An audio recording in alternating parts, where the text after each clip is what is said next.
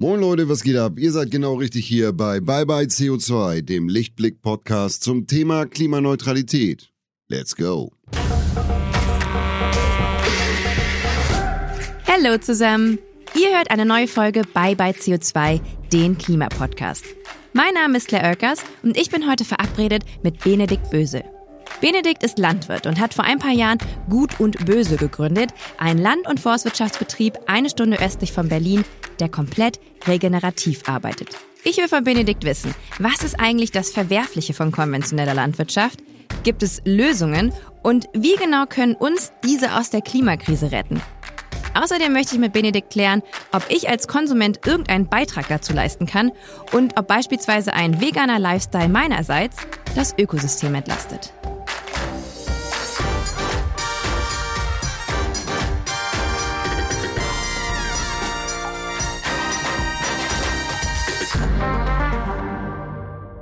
Hallo Benedikt, schön, dass du da bist. Hi Claire, vielen Dank. Du sag mal, würden wir uns für ein Podcast-Interview jetzt vor fünf Jahren getroffen haben, würden wir wahrscheinlich über ganz andere Themen sprechen. Weil nämlich damals warst du Investmentbanker. Jetzt bist du Landwirt. Kannst du ganz kurz erklären, wie es dazu kam? Warum dieser Werdegang? Mhm, klar, also ähm, die Zeit des Investmentbankers ist tatsächlich schon sehr viel länger her. Ich glaube, ähm, Minimum zehn Jahre. Ähm, aber hätten wir uns vor fünf Jahren getroffen, wäre ich sozusagen aus noch einer ganz anderen Weltanschauung gekommen. Ähm, damals habe ich mich relativ stark mit dem, mit dem Thema Startups im Agrarbereich beschäftigt, sozusagen im, im Venture Capital Bereich, also wo man sozusagen versucht, über Geld, das man eingesammelt hat, äh, Startups zu unterstützen, die eben meistens kein Geld am Anfang haben, um dann eben ihre Innovation oder ihre Technologie ähm, ja, testen und weiterentwickeln zu können. Und damals war es eben gerade insbesondere im Bereich der, der Landwirtschaft spannend, solche Startups zu begleiten, weil natürlich wir einfach riesen Herausforderungen in der Landwirtschaft haben. Kurz, weil ich will ein bisschen was von dir privat noch Klar. erfahren. Du bist tatsächlich auf einem Hof groß geworden. Naja, ich bin tatsächlich, äh, ich würde mal sagen, auf und um einen Hof groß geworden. Wir haben, äh, ich bin in München geboren, bin dann da äh, groß geworden, die ersten acht Jahre, aber habe eigentlich dann ähm, schon immer auch äh, ja, seitdem ich eigentlich denken kann, sind wir immer irgendwie aufs Land gefahren am Wochenende. Und ähm, als dann äh, meine Eltern nach der Wende zusammen mit meinem Stiefgroßvater hier zurückgekommen sind nach äh, aus hier nach Altmadlitz, wo wir unseren Hof heute haben, ähm, da war ich nach, damals 14 und dann habe ich eigentlich auch in diesem, aber ab diesem Alter jeden Tag eigentlich hier auf dem, auf dem Hof verbracht, ähm, zumindest in der Freizeit. Und somit ähm, ja, ist sozusagen die Natur mein, äh, mein, mein längster Begleiter. Das klingt voll schön. Er ist ein guter Begleiter und ein Hund natürlich auch. Okay, alles, was dazugehört. Äh, da, da will ich auch gleich noch mit dir drüber sprechen, was das für ein Hof ist, wie der genau aussieht. Wir reden ja heute im Großen und Ganzen ähm, über regenerative Landwirtschaft. Ich würde dich bitten, kannst du mal ganz kurz erklären, was das Problem eigentlich mit konventioneller Landwirtschaft ist? Ja, ich kann es zumindest versuchen. Es ist wahrscheinlich vielschichtig und sehr komplex. Aber so ein bisschen so die Kernthese. Was, warum ist das eigentlich problematisch? Total. Ähm, problematisch ist es im Grunde genommen insofern, als dass wir, ähm, ich sag mal, in ein, in ein Landwirtschaftssystem geschlittert sind. Ja, also wirklich ist es uns ein bisschen aus der Hand gelaufen, wo wir heute in einer Situation sind, wo die Landwirte und die Landwirtinnen, die für uns eigentlich die Nahrung produzieren und sehr viel andere Leistung auch noch übernehmen, ähm, in unglaubliche Abhängigkeiten gekommen sind? Das heißt, sie können gar nicht mehr selber eigentlich entscheiden, was will ich eigentlich machen und wie kann ich das machen, sondern es wird ihnen eigentlich vorgegeben.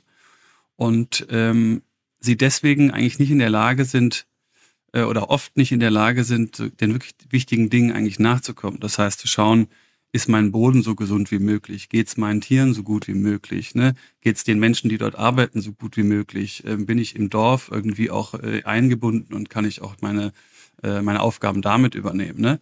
Und das ist halt überhaupt gar nicht die Schuld der Landwirte und Landwirtinnen, ganz im Gegenteil. Ne? Die haben eigentlich immer versucht, eben das zu tun, was von ihnen gefordert wurde. Heißt, so günstig wie möglich Lebensmittel produzieren. Das heißt, ihnen wurde immer gesagt, ihr müsst euch spezialisieren, ihr müsst investieren, ihr müsst euch äh, alles vereinfachen, um eben billig zu produzieren. Und wenn du äh, dich darauf konzentrierst, möglichst billig zu konzentrieren, kann das immer nur zur Lasten der Umwelt gehen oder der Menschen, die dort arbeiten oder der Tiere, die dort im Stall sind.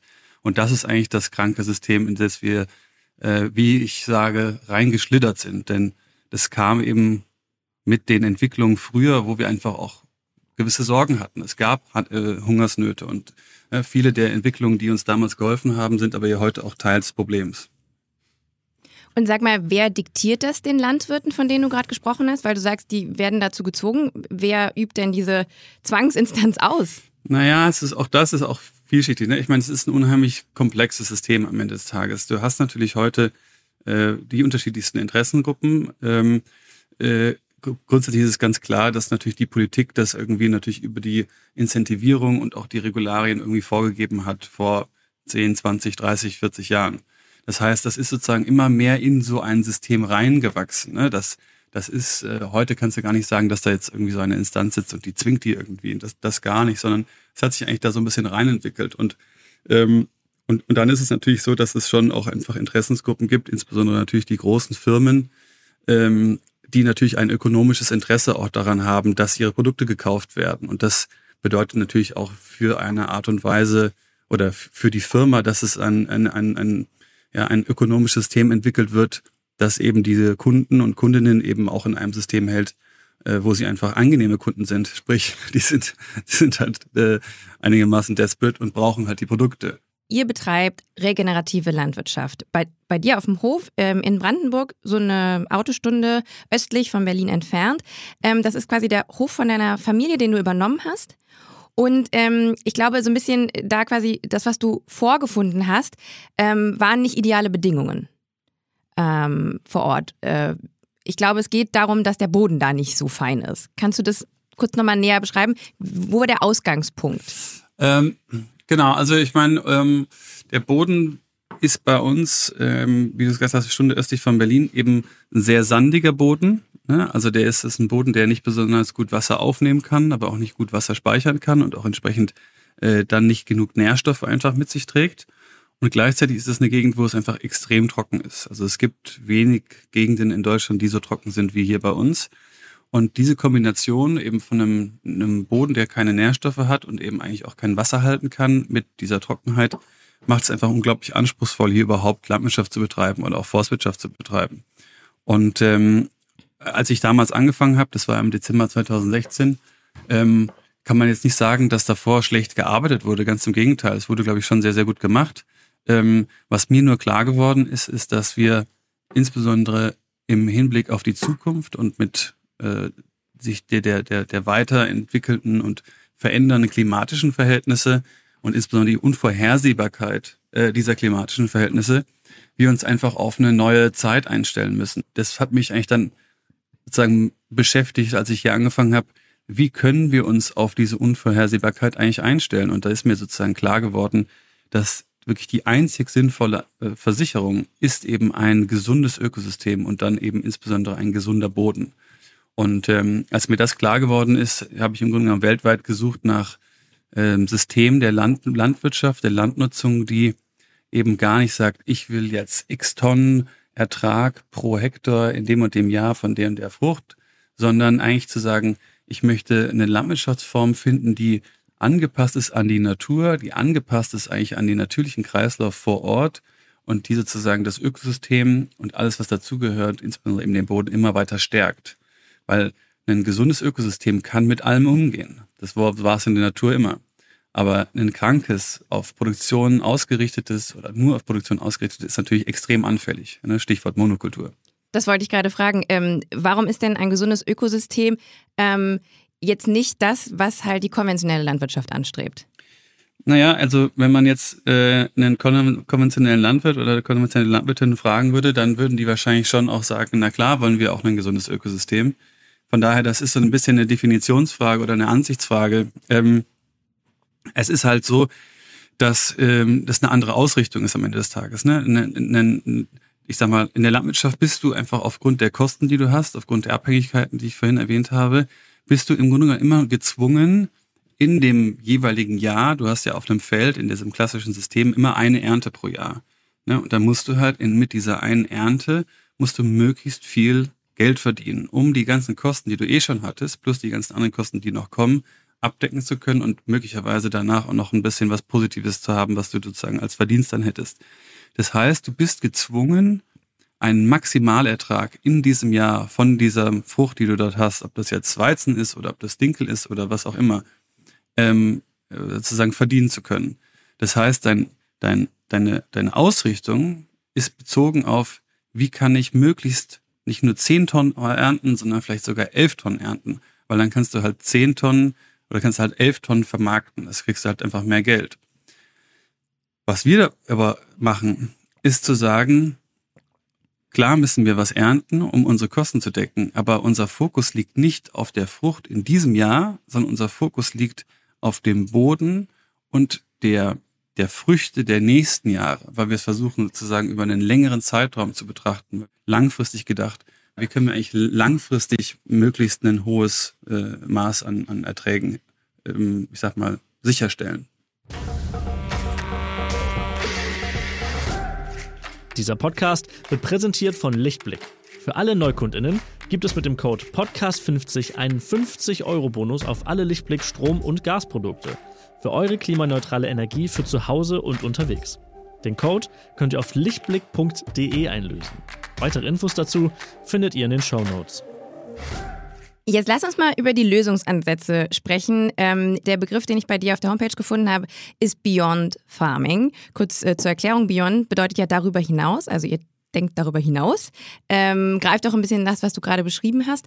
Ähm, was genau macht ihr jetzt? Also auch was genau bedeutet jetzt regenerative Landwirtschaft jetzt im konkreten praktischen Beispiel bei euch auf euren Feldern?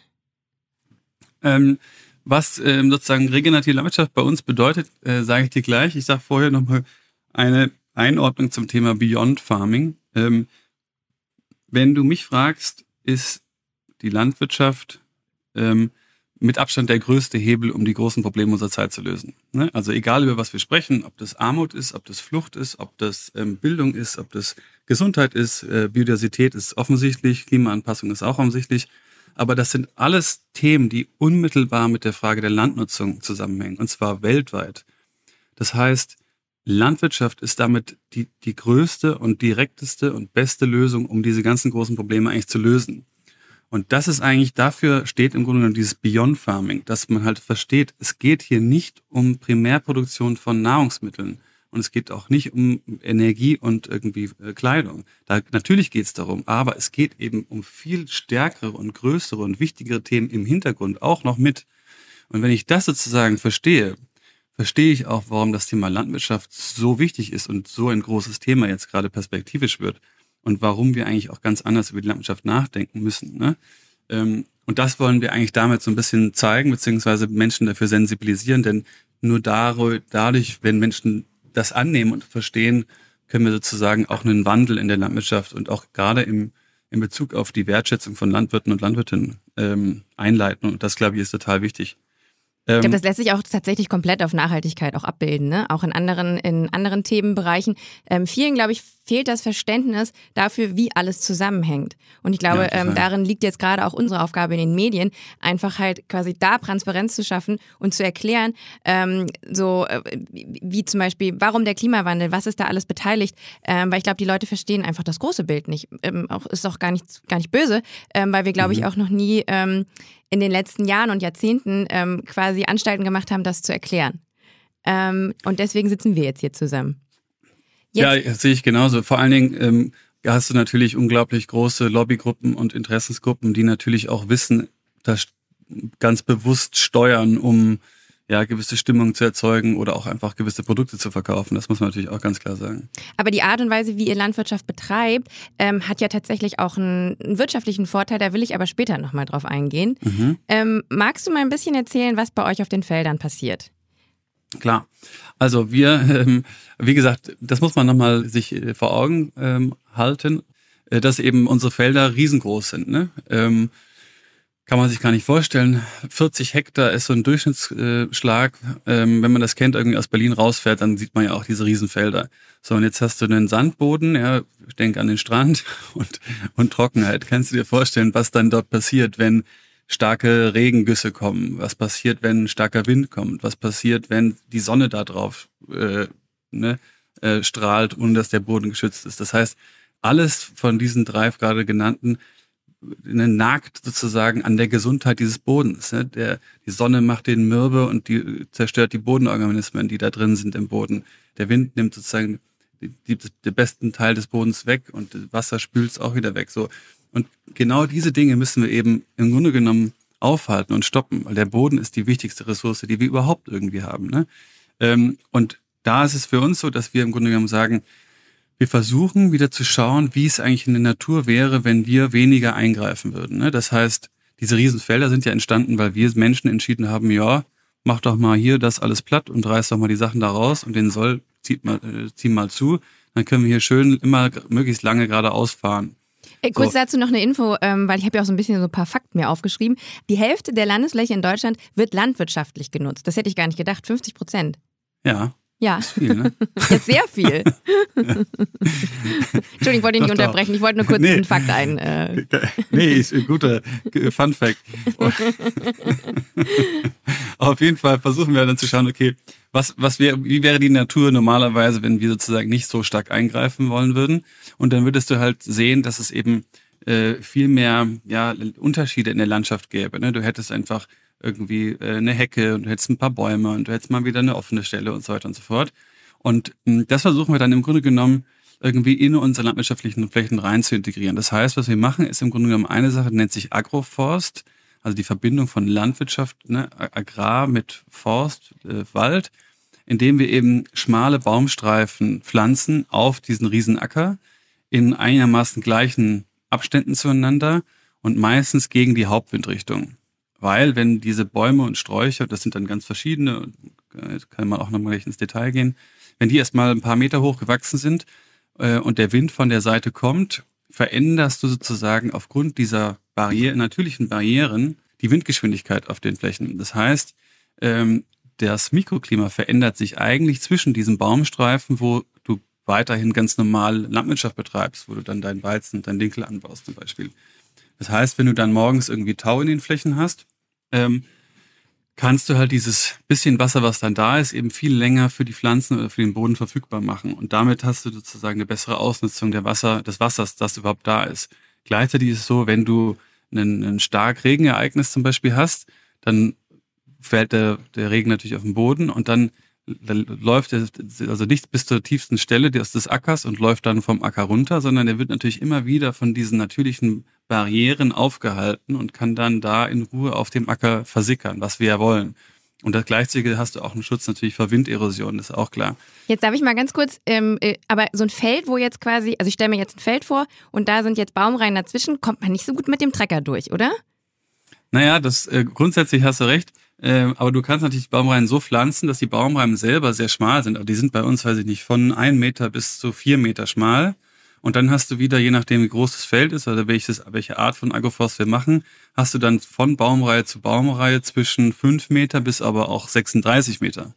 Ne, das heißt, diese Zwischenflächen zwischen den Baumreihen werden auch immer landwirtschaftlich noch weiter genutzt. Ähm, das heißt, du kannst es aber auch sehr gut anpassen, einfach an deinen, an deine Bedarf und deinen Standort. Wenn du einen Trecker hast, der weiß nicht, zwei Meter breit ist und dein Arbeitsgerät acht Meter breit ist, dann musst du halt gucken, dass es Minimum acht Meter äh, von, von Baumreihe zu Baumreihe ist. Aber das funktioniert trotzdem noch. Ja, ja, absolut. Das mhm. kann man auch total individuell anpassen. Ähm, man kann auch noch, noch andere Dinge machen, dass man die Baumreihen sozusagen entlang der Höhenlinien pflanzt. Dann nennt man das sozusagen das Keyline-Design auch total spannend. Die Schönheit dieser Systeme sind, dass sie nicht sozusagen Standardsysteme sind, sondern sich ergeben eigentlich aus deinem Kontext, deinem Standard und deinen, auch deinen eigenen Vorstellungen. Ja, wenn du besonders gerne Pflaumen magst, dann ähm, nimmst du halt Pflaumen. Wenn du Birnen magst, nimmst du Birnen. Also da äh, sozusagen der Kreativität keine Grenzen gesetzt. Äh, das ist das Thema Agroforst. Äh, ein anderes Thema, das wir machen, ist äh, ganzheitliches Weidemanagement. Also das heißt, wir arbeiten mit Rindern und halten die Rinder ähm, anhand des Beispiels, wie große Gruppen von Herbivoren in den Graslandschaften früher gegrast hätten. Also denk an eine Riesengruppe von Bisons zum Beispiel. Die würden immer ganz eng zusammenstehen in der Gruppe. Ne? Ist klar, weil wenn einer irgendwie abseits ist, dann kommt irgendwie der, der Löwe und zack, das ist die erste, die rausfällt sozusagen. Wer kennt ihn nicht? Den Brandenburger Löwen. Der Brandenburger Den Löwe. Den gemein gefährlichen. Ja, verstehe. Ja, die sind Teuflisch. Naja, und dann äh, zieht diese Gruppe natürlich auch wieder weiter, weil die natürlich sagen, wenn wir jetzt zu lange an einer Stelle sind, dann kommen ganz viele von den Brandenburger Löwen Und dann haben wir erst recht richtige Probleme. Und weil sie immer weiterziehen und weil sie sozusagen so eng zusammen sind, haben sie eine gewisse Art und Weise, wie sie auf die Fläche, wo sie gerade stehen, also auf dieser Grasfläche, wie sie da eigentlich drauf einwirken. Und sie wirken darauf ein in, in folgenden Arten. Zum einen fressen sie das Gras nicht bis zum Boden ab, sondern ich sag mal nur so bis zur Hälfte ungefähr. Warum? Weil die sonst nicht weiter runterkommen, oder? Nee, einfach weil sie in Bewegung sind. Ach so. Ne, Die stehen halt nicht da lange und fressen es bis ganz unten, sondern die fressen von oben das, was sie am liebsten mögen. Den Rest lassen sie stehen und ziehen eigentlich direkt weiter. So, dann fangen sie nicht an zu selektieren, dass sie sagen, "Hm, das schmeckt mir besonders gut und das schmeckt mir nicht so gut. Das lasse ich mal stehen, sondern, und das kennen, wenn man Geschwister hat, kennt man das, man frisst sozusagen einfach alles. ja, Fressneid. Wie, Das ist warte mal, sozusagen- ich bin Einzelkind. Äh, warum kann ich das nicht? Ich habe auch Fressneid. auf weiß ich, Außenstehende, auf Leute außerhalb meiner Familie. Ach so, ja gut. Ja, ja. Also ich, wenn ich mit jemandem esse, finde ich das extrem unsympathisch, weil weder kann ich reden während des Essens noch lasse ich für andere irgendwas. Ich höre raus, du bist mit Geschwistern groß geworden. Ja, auch im Internat, das hat auch nicht geholfen. äh, auf verstehe. jeden Fall. Aber du verstehst, was ich meine. Und dann, das ist der, der zweite Effekt. Und der dritte Effekt, dass sie das, was sie sozusagen nicht fressen, halt umtrampeln. So, das heißt, jetzt passiert Folgendes mit der Pflanze und dem Boden. Die Pflanze hat, weil sie nicht bis zum, bis zum Boden abgefressen ist, noch so viel äh, Photosyntheseleistung über die noch übrig bleibenden Blätter, dass sie auf diesen Beesungsschock mit Pflanzen mit Wurzelwachstum reagieren. Ne? Also die wurden angefressen. In der Spucke von den Kühen beziehungsweise dem Bisons ist auch noch so Wachstumshormon Mm, und. Gesund, Gesundheits, absolut, Gesundheitshormone. Und dann reagieren die halt mit Wurzelwachstum. Wurzelwachstum heißt immer Nährstoffkreislauf, also auch Nährstoffaustausch. Also dann wird irgendwann über CO2, über die Photosynthese, wird sozusagen Kohlenstoff im Boden gespeichert. Und das ist eine gute Sache, weil die das CO2 soll aus der, aus der, aus der Luft raus. Absolut, das ist das Ja. Beste. So, dann hast du sozusagen das Umgetrampelte, was wieder bedeutet, dass du vor der vor so Schutz hast vor der Sonneneinstrahlung, was immer böse ist für den Boden, Mhm. dass der Boden halt schön bedeckt ist und gleichzeitig hast du äh, Nahrung für die ganzen Mikroorganismen und, und Mikro- und Kleinstlebewesen aus dem Boden. Also die Regenwürmer kommen dann hoch, holen sich was und ziehen das runter in den Boden. Auch das wird dann wieder zur organischen Substanz und zu Kohlenstoff am Ende des Tages. Ich will spoilern. Und jetzt redest du über Kuhfladen, oder? Ja, die kommen auch noch. Okay, cool. Und dann hast du noch Cool. die Kuhfladen. Ja. Und die, die machen sozusagen dann diesen Kreislauf perfekt, ähm, denn sie natürlich auch die Nährstoffe wieder zurückbringen. So. Und wir versuchen das über unsere Haltungsform mit unseren Rindern eben nachzuahmen. Wie machen wir das? Indem wir nicht eine Riesenweide haben, wo die den ganzen Tag rumlaufen können und machen, was sie wollen, sondern diese Riesenweide te- unterteilen wir in ganz, ganz, ganz, ganz, ganz viele winziger. Das heißt, wir ahmen sozusagen dieses Herdenkonstrukt äh, nach Mhm. und stellen dann aber jeden Tag ein bis manchmal sogar fünfmal die Herde um. Das heißt, die bekommen fünfmal am Tag eine neue Weide. Das heißt, die freuen sich natürlich jedes Mal einen Ast ab und stehen da schon und gucken auf die Uhr und muhen dich an, wenn du fünf Minuten zu spät bist. Aber es ist natürlich super geil, weil danach haben sie wieder eine frische Weide und gehen halt nicht mehr zurück auf die alte Weide. Das heißt, die alte Weide kann dann nach diesem ganz intensiven Ein äh, ja, Eingriff ganz in Ruhe nachwachsen. Und das auch über Wochen lang. Ne? Und das heißt, die Kühe haben auch deswegen viel weniger Probleme mit irgendwelchen, ähm, äh, wie sagt man, irgendwelchen Schädlingen oder irgendwelchen anderen Sachen, die sie nicht haben wollen. Und diese Form der, der, der, der Rinderhaltung nennt sich halt äh, ganzheitliches Weidemanagement oder Holistic Grazing. Und man hat eben gezeigt, ähm, in verschiedensten Versuchen, auch mittlerweile wissenschaftlich sehr gut belegt, dass die Kuh auf diese Art und Weise gehalten mehr Kohlenstoff im Boden speichern kann, als sie über CO2 oder Methan auspupsen oder rülpsen kann. Das ist Das so heißt- mindblowing. Ja, Ja. darf- ich ganz kurz, weil ich habe jetzt auch schon den Ansatz, ich rede ja sehr oft hier mit Leuten auch, ähm, die zum Beispiel einen veganen Lifestyle ähm, pflegen, weil Mhm. sie sich natürlich auch sagen, auch gerade Rinderhaltung, wenn man es jetzt mal, ähm, was Fleischproduktion angeht, mal auch ein Rind mit einem Huhn vergleicht, uh, uh, die Rinder, ne, die brauchen viel Platz, die brauchen Mhm. super viel Wasser und die pupsen zu viel, Methangase, ähm, ähm, Treibhausgase, das ist ein riesengroßes Problem. Das heißt, wir haben eigentlich ja immer die Kuh so als Klimakiller ähm, dargestellt. Mhm. Jetzt kommst du daher und sagst, wenn wir, die, wenn wir Kühe einfach anders einsetzen, wie wir es halt bisher getan haben, äh, auch im Rahmen wahrscheinlich auch von Massentierhaltung, äh, was Fleischproduktion vermutlich auch angeht, ähm, dann ist die Kuh gar nicht so ein Klimakiller, wie wir dachten. Yes, we can. Das heißt, du isst auch Fleisch. Ja, na klar. Unbedingt. Das finde ich, warte ganz, das muss ich kurz verdauen. Weil ich Ja, dachte halt, crazy, die? Rettung unseres Problems ist, dass wir alle Veganer werden. Das ist leider das Problem, das denken ganz viele und das ist leider der, genau das krasseste Gegenteil, wie es nur irgendwie sein könnte. Hui. Also lass mich da, ich kann dazu gerne noch mal eine, noch eine weitere Sache sagen. Um Landwirtschaft betreiben zu können, um Kohlenstoff im Boden speichern zu können, was wir ja alle wollen, das, das haben wir alle verstanden, müssen wir Stickstoff, also ähm, Nährstoffe, sage ich mal im weitesten, also Dünger, müssen wir Dünger wieder auf die Fläche zurückbringen nach der Ernte. Nachdem wir was wegnehmen, müssen wir das zurückbringen. So, wenn ich das zurückbringe, kann das entweder eine organische Substanz sein, also eben Dünger, also äh, Entschuldigung, ähm, Kompost oder eben Rinderdung oder irgendein natürlicher Dung von Tieren. Oder es ist eben synthetisch hergestellt. Wenn ich diesen synthetischen Dünger nutze, um zu düngen, schwäche ich den Boden und die Pflanze. Dann werden die anfällig auf Krankheiten und Schädlinge. Dafür brauche ich dann sowas wie Glyphosat oder Herbizide, Fungizide, Insektizide, ne? um das nur zu verdeutlichen. Und dann hänge ich in diesem konventionellen Modell, wo ich immer weiter im Grunde genommen gezwungen bin, ja, zu Lasten des, des Ökosystems ähm, zu wirtschaften und eigentlich als Landwirt oder Landwirt immer mehr in Abhängigkeiten bekomme. Und aus diesem System müssen wir raus. Und nochmal, das ist ganz wichtig, es geht nicht um die Landwirte und Landwirtin. Wenn du guter Landwirt oder Landwirtin bist und nach alle drei Jahre mal einen, einen Herbizid benutzt, also irgendwie Glyphosat oder mal irgendwas anderes, dann ist es total okay. Es geht aber um das System, das da drüber steht. Das ist krank. Die Alternative dazu ist zu sagen, wir können die Nährstoffkreisläufe selber schließen. Das heißt, das, was ich mit der Ernte entziehe vom Feld, kann ich über die Kuh oder auch über andere Tiere eben wieder an Nährstoffen natürlich zurückbringen. Also so wie die Natur entstanden ist, so wie die Welt entstanden ist, über diese Kreisläufe der Nährstoffe, kann ich das eigentlich auch selber machen. Das heißt, das müsste eigentlich viel stärker wieder in den Fokus werden. Und das muss auch nicht nur ein Betrieb selber sein, es können ja mehrere Betriebe in der Region sein.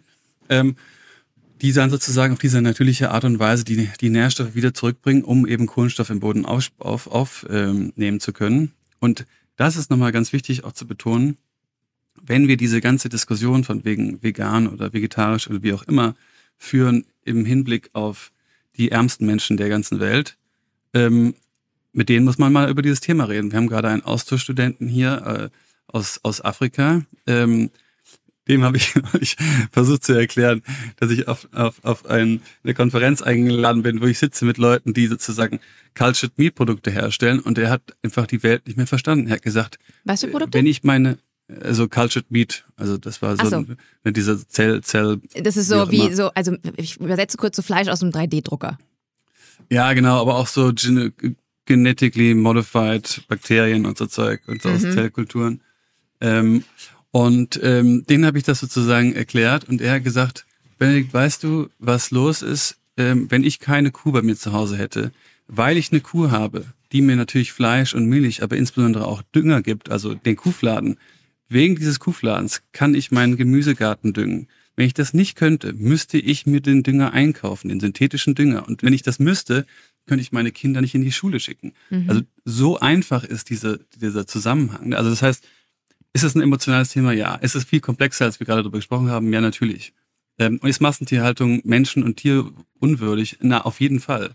Aber es gibt halt Haltungsformen mit Tieren, so wie man sie halt draußen hält, wie sie eigentlich im natürlichen Umfeld sein würden, die absolut wichtig sind. Also, und zwar unglaublich wichtig äh, und auch richtig sind. Und wir auch deswegen halt nicht einfach Fleisch verteufeln dürfen, weil es kommt auf die Haltung an und nicht auf das Produkt. Und ein Tier dafür zuständig zu machen, dass es Klimakiller ist, weil sind wir Menschen die größten Idioten.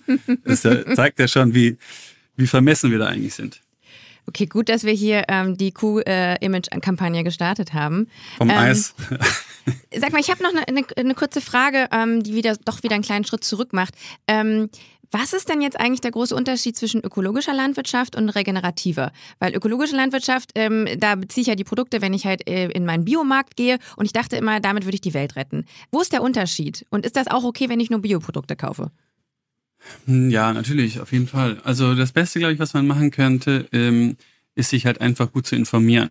Und ähm, ein Label kann sich ja ein bisschen Informationen geben, aber am allermeisten kann natürlich das Gespräch und der Besuch irgendwie Informationen geben. Und wenn ich jetzt einen Landwirt oder eine Landwirtin äh, kennenlerne und ich denen vertraue und cool finde, was die machen und irgendwie das ja, sich gut anfühlt, dann würde ich denen auch vertrauen und dann mache ich wahrscheinlich auch was Gutes mit meiner Kaufentscheidung. Ähm, grundsätzlich was, was irgendwie ökologisch und dann regenerativ und regenerativ ökologisch und sowas angeht, ähm, da gibt's eigentlich noch nicht so richtig, also es gibt natürlich so ein paar Definitionen, ähm, aber es ist gerade noch so ein neues Hype-Thema geworden, dass irgendwie jeder mittlerweile und jede irgendwie regenerativ ist und, und macht. Aber das sagst du jetzt irgendwie so ein bisschen mit so einem, das findest du nicht cool oder, oder bist du davon genervt? Ich merke irgendwelche Befindlichkeiten. Naja, das Problem ist, ich habe halt, ähm, ich sag mal, noch vor ein, zwei Jahren habe ich halt immer gesagt, das Coole an dem Thema regenerative Landwirtschaft ist, dass es halt nicht ausgrenzend ist. Ja, so wenn du sagst Öko, dann grenzt du gleich konventionelle Landwirte Landwirtinnen aus, die immer schon versucht haben, das Beste zu tun, was sie können, ohne dass sie jetzt deswegen irgendwas Schlechtes machen können oder wollen, sondern die machen halt ein anderes System und das ist auch, auch okay für die. So. Ähm, und wenn wir halt irgendwie was in der Landwirtschaft verändern wollen, werden wir es halt nicht hinbekommen, indem wir irgendwie Landwirte und Landwirtinnen, die Bestes tun, schon in der Diskussion ausgrenzen, weil wir sagen, naja gut, aber das ist doch scheiße. So, nee, ist nicht scheiße. Verstehst du doch gar nicht. Von daher maß dir nicht an zu sagen, ob das jetzt scheiße oder gut ist. Und das war eigentlich das Schöne an Thema Regenerativ, dass es eben diesen Graben nicht gezogen hat. So, jetzt ist es halt so, äh, das Thema ist cool geworden und jetzt hast du halt die ganzen großen Firmen und die sagen natürlich jetzt, ja, wir machen auch alles regenerativ. Und für die, der, in deren Definition ist regenerativ aber, äh, dass wir sozusagen das gleiche System beibehalten, aber halt ein bisschen mehr Drohnen, ein bisschen mehr Technologie und ein bisschen mehr Software benutzen ähm, weil damit argumentiert wird, naja, wir können doch irgendwie 20, 30, 40, 60 Prozent von irgendeinem Herbizid, Pestizid oder Fungizid einsparen. Äh, das hat nur überhaupt gar nichts mit regenerativer Landwirtschaft zu tun. Deswegen bin ich leider jetzt äh, so weit, dass ich sage, scheiße, ähm, wir müssen wieder zu einer klaren und harten Definition kommen, um das eben, um uns davon irgendwie abgrenzen zu können. Ne? Weil wenn jetzt ähm, eine Firma, die weltweit agiert und Dinge macht, wo jeder sagt, oh Gott, sagt, ja, wir machen jetzt alles regenerativ und ich sage auch, ich mache regenerativ, was soll dann da ein Verbraucher oder eine Verbraucherin irgendwie denken? Ne? Dann denkst du dich, ja gut, dann mach doch alle weiter wie bisher, wird auch nichts besser. Also es ist, ist halt einfach bedauerlich, aber es ist halt in der Welt, in, äh, die Welt, in der wir leben. Was muss denn passieren, damit jetzt beispielsweise konventionelle Bauern mehr auf, ähm, auf solche ähm, äh, auf solche Modelle umsteigen, wie ihr sie praktiziert? Also erstmal ist es nicht so, dass wir jetzt sozusagen ähm, irgendwie besonders äh, viel wissen oder besonders cool sind oder irgendwie jetzt eine Lösung gefunden haben. Ich meine, wir sind halt einfach hier in einer Extremsituation, weil es bei uns einfach nicht mehr lange weitergehen wird, aufgrund halt dieser äh, also sehr exponierten Lage bezüglich des Klimawandels. Ähm, und andere haben einfach auch noch mehr Zeit als wir, in Anführungsstrichen die Landwirtschaft ist halt einfach mit das komplexeste Thema, das es irgendwie gibt. Und jeder Landwirt und jede Landwirtin weiß im Zweifel an ihrem Standort oder an seinem Standort äh, schon auch am besten, was da eben funktioniert. Ähm, am Ende des Tages muss man denen halt irgendwie verlässliche äh, ja, Regularien und verlässliche Richtung und, und eine klare Planbarkeit irgendwie an die Hand geben. Und man muss halt irgendwie sich auch dazu bekennen und sagen, liebe Leute, liebe Landwirte, liebe Landwirtin, ihr könnt euch darauf verlassen, wir möchten das und wir werden dies tun. Und ihr könnt da äh, dieses und jenes sozusagen als Planungsannahmen auch nutzen. Ähm, und, äh, und in Wirklichkeit ist es halt so, dass äh, dieser komplette Diskurs auch über die Politik in der Landwirtschaft und, und, die, und die Subventionsgeschichten, es weiß doch mittlerweile überhaupt niemand mehr, wer, wann, wo, was, wie passiert und warum. Mhm. Ja, die Politik hat sich das sozusagen da ähm, ein bisschen leicht bzw. schwer gemacht. Ähm, aber Landwirt und Landwirtin zu sein gerade ist überhaupt gar kein Spaß, ganz im Gegenteil. Also das ist der wichtigste Job, den es überhaupt gibt. Punkt. Und das sind die Menschen, die am frustriertesten sind. Das sind die Menschen, die sich am meisten auch abgehängt fühlen. Das sind die Menschen, die echt die komplette Risiko alleine treffen. Ähm, und dann kommt die Politik und sagt, ach übrigens, ihr könnt dieses Werkzeug, ja, als wenn du zu einem Handwerker sagst, du darfst übrigens deinen Hammer nicht mehr benutzen, aber kriegst jetzt keinen finanziellen Ausgleich, musst aber selber gucken, wie du es hinbekommst. So, so, so ist die Situation gerade in der Landwirtschaft. So, alle sind frustriert, es ist einfach nur traurig bei mir kommt so ein bisschen Besorgnis auch äh, auf, weil ich jetzt doch in meinem Kopf, während du gesprochen hast, ähm, so ein bisschen weitergedacht habe. Worst-Case-Szenario, ne? Ähm, wenn alles weiterhin so abläuft, wie es jetzt abläuft. Ne? Also äh, konventionelle Landwirtschaft wird weiterhin so betrieben. Wir gehen eher halt auf, auf Masse, maximal Optimierung ähm, und dann kommen Klimakatastrophen. Wenn wir nichts ändern, kann es sein, dass das uns auch teilweise in so eine Katastrophe stürzen kann, dass es einen Welthunger auslöst? Hm, in gewissen Regionen auf jeden Fall. Ähm, gar keine Frage. Aber auch in Regionen, wo man nicht davon ausgegangen wäre, wie zum Beispiel hier. Stell dir vor, es kommt ein wirklich krasserer Regen. Es betrifft ganz Deutschland mhm. und ähm, alle Ernten sind im Arsch. Was machen wir dann? Ja, dann haben wir auf jeden Fall richtig fette Probleme, ähm, gar keine Frage. Aber du, ich sage es dir ganz ehrlich, für mich ist das sozusagen Teil der neuen ähm, Teil der neuen Realität und die macht mich zum einen macht die mich sozusagen äh, also macht mich natürlich ein bisschen traurig, aber ich bin deswegen nicht mutlos, ganz im Gegenteil. Ähm, leider sind wir als Menschen und als Gesellschaft so, dass wir halt einfach richtig in die Scheiße packen müssen, um es zu checken. So, wir wissen es alle, was passiert und es, du siehst es kommen. So, aber wir werden erst reagieren, wenn es eigentlich schon zu spät ist und dass die Kosten dann viel viel größer sind und die und und die ganzen Strapazien viel viel krasser sind, ist auch klar. Nur das muss halt passieren und es passiert offensichtlich jetzt immer mehr und es fängt halt immer mehr an. Fakt wird sein, und das, darauf sozusagen setze ich so ein bisschen, ähm, dass wir halt früher oder später zu der Erkenntnis kommen werden, dass wir anfangen müssen, alle Kosten und alle Leistungen, ne, die wir als Menschen in, mit, unseren, mit unserem Leben, mit unseren äh, Firmen, mit unseren Maschinen, wie auch immer, erzeugen, dass die halt irgendwie analysiert werden müssen und auch bewertet werden müssen. Ne? Also das heißt, wenn ich mein Auto irgendwie zu einem See fahre und ich lasse das Öl ab und das Öl läuft in den See, dann sollte ich diese Kosten eigentlich tragen müssen, weil der mhm. See geht dadurch erstmal kaputt. Ne? So, das kannst du auf, übertragen auf jede Firma, auf jedes Produkt, auf jede Industrie, aber insbesondere natürlich auch bei der Landwirtschaft. Ne? Wenn ich zu viel von einem, ähm, weiß ich nicht, Herbizid oder von einem Stickstoffdünger nutze und dieser Stickstoff geht ins Grundwasser und dann habe ich dort das Grundwasser äh, nicht mehr gut, dann sind das Kosten, die muss ich eigentlich, müsste ich für die aufkommen. Oder das Produkt, das äh, dort gekauft wird, müsste das mittragen. Das gleiche ist, wenn ich jetzt sage, ähm, ich bin ein Insektenfreund und mache einen schönen Insektenstreifen als blödes Beispiel, dann ist das super gut für die Biodiversität und toll für die Insekten. Dann ist das eigentlich eine Leistung, auch die sollte mir eigentlich honoriert werden. Mhm. Und ich glaube, wir werden früher oder später hinkommen, dass man sagt, hey, wenn ein Landwirt oder eine Landwirtin äh, besondere äh, Arbeiten auf sich nimmt, um den Boden zu schützen, indem sie eine, eine lange Fruchtfolge hat, also unterschiedlichste Früchte nacheinander oder äh, immer dazu dafür sorgt, dass der Boden bedeckt ist, du also weniger Probleme mit Erosion hast oder weniger Probleme mit der Sonneneinstrahlung hast, dann wird das eben honoriert. Ja? Wenn du Kohlenstoff im Boden ausspeicherst äh, über eine besondere Art der Bewirtschaftung, dann sollte auch das bezahlt werden. Gleichzeitig ist es so, wenn du Landwirtschaft betreibst und dabei einfach schlechte Dinge äh, hervorhebst, heißt, deine Tiere geht's nicht gut, deine Mitarbeiter sind frustriert und äh, vielleicht hast du noch irgendwo ähm, Dinge, wo die Artenvielfalt drunter leidet, dann sind das Kosten, die du verursachst, die du eigentlich leisten solltest. Und ich glaube, das wird innerhalb der nächsten drei, vier, fünf Jahre kommen. Und damit wird sich das ganze System verändern. Es wird immer noch ne, das ökonomische System sein mit Kosten Nutzen, aber es wird halt Ökosystemleistungen und Ökosystemkosten halt mit einbeziehen. Ähm, Im Englisch redet man von True Cost Accounting und ähm, das ist, das wird der große Hebel sein oder einer der großen Hebel sein und und der wird deswegen kommen, weil wir noch mal richtig krass gegen die Wand fahren in den nächsten Jahren. Davon bin ich relativ überzeugt. Okay, also ähm, Regularien, Belohnungsprinzipien, das muss die Politik leisten. Was kann ich denn als Konsument machen, um jetzt zum Beispiel regenerative Landwirtschaft zu unterstützen? Wie, wie muss ich einkaufen? Man kann eigentlich ganz viele Sachen machen. Ne? Ähm, du kannst dich natürlich erstmal äh, wirklich informieren. Ich finde, das ist eigentlich so eine Sache, das Privileg, das wir haben, ist unter anderem Informationen, Zugang zu Informationen. Ne? Das heißt, äh, gehen wir zurück auf das Thema ähm, vegane Ernährung und ich möchte jetzt auf gar keinen Fall irgendjemandem zu nahe treten, ganz im Gegenteil.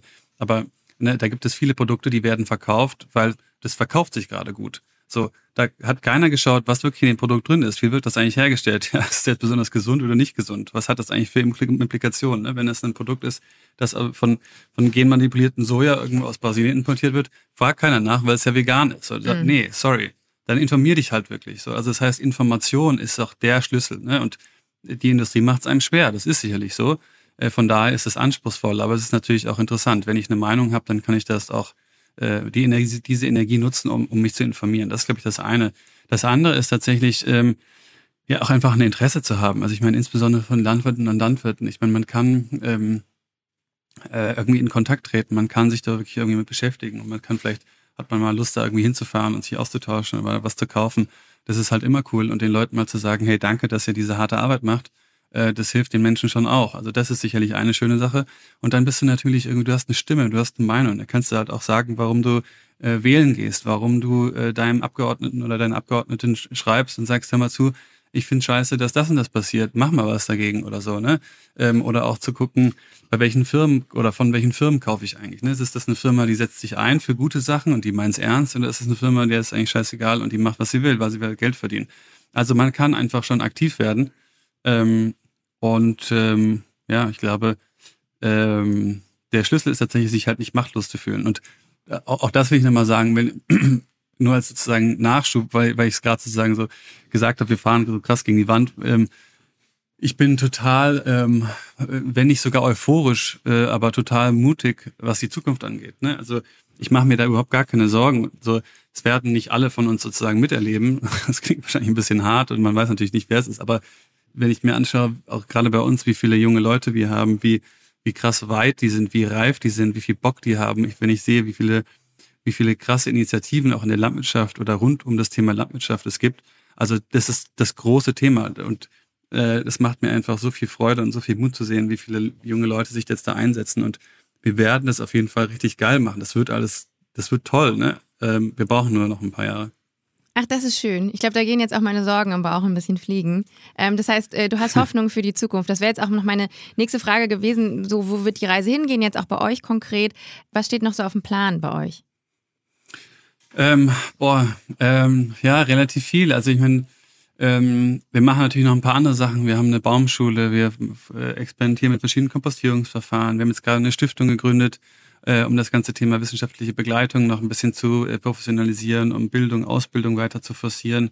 Ähm, und äh, ja, haben, haben ganz viele Projekte. Es steht jetzt ein großes Waldumbauprojekt bei uns an. Wir wollen so ähm, Sölle renaturieren, also so Renaturierungsprojekt machen. Ähm, wir wollen eigentlich auch ein großes, äh, ein großes Gewächshaus, ein großes Glashaus mit so einer Klimabatterie aufbauen.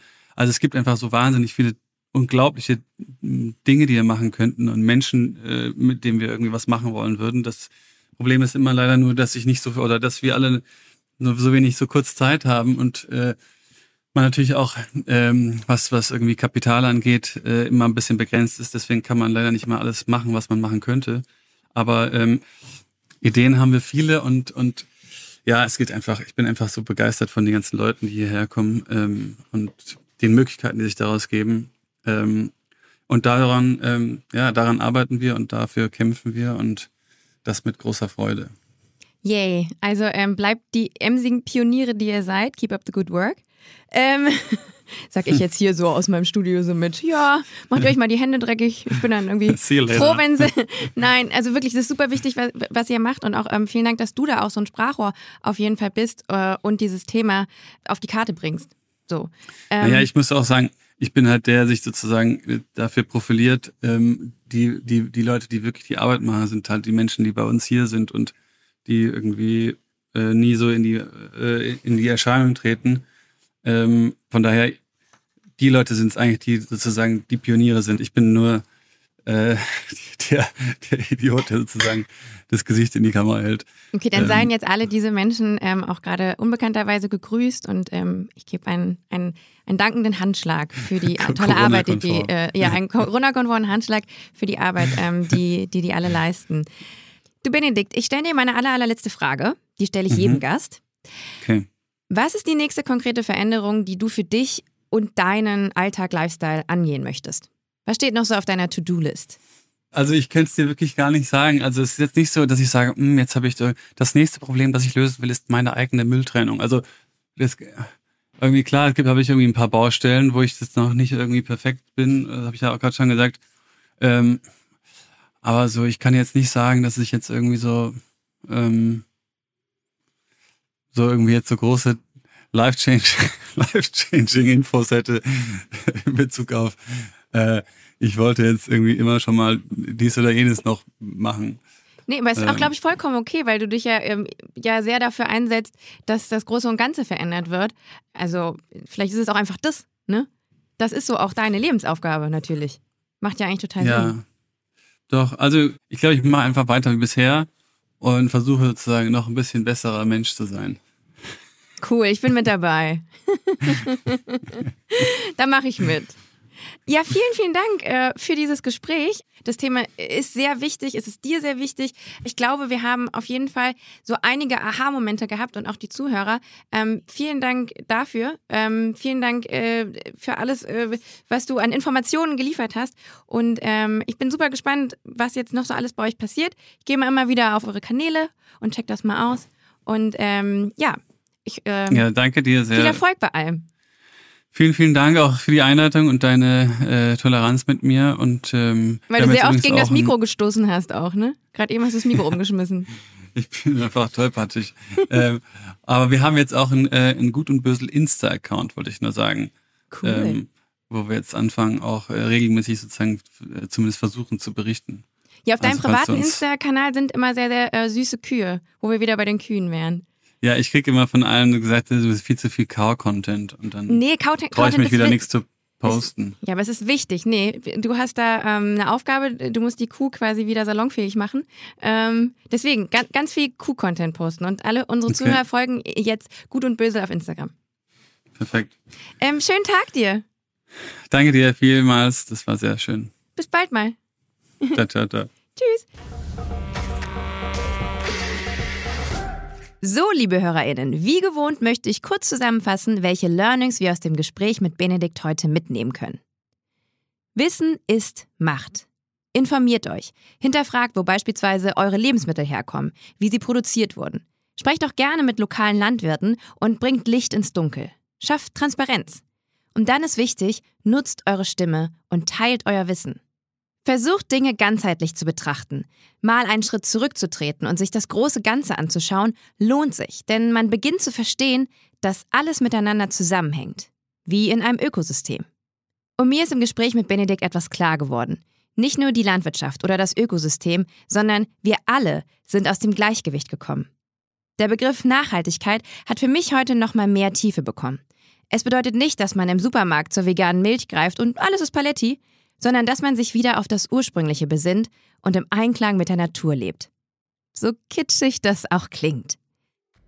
Poetisch kommen wir zum Ende dieser Bye Bye CO2-Folge.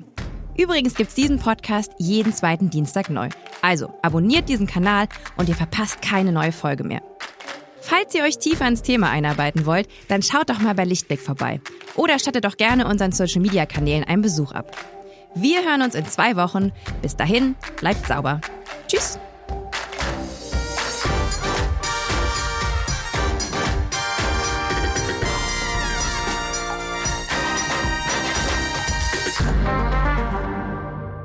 Eine Produktion von Podstars für Lichtblick.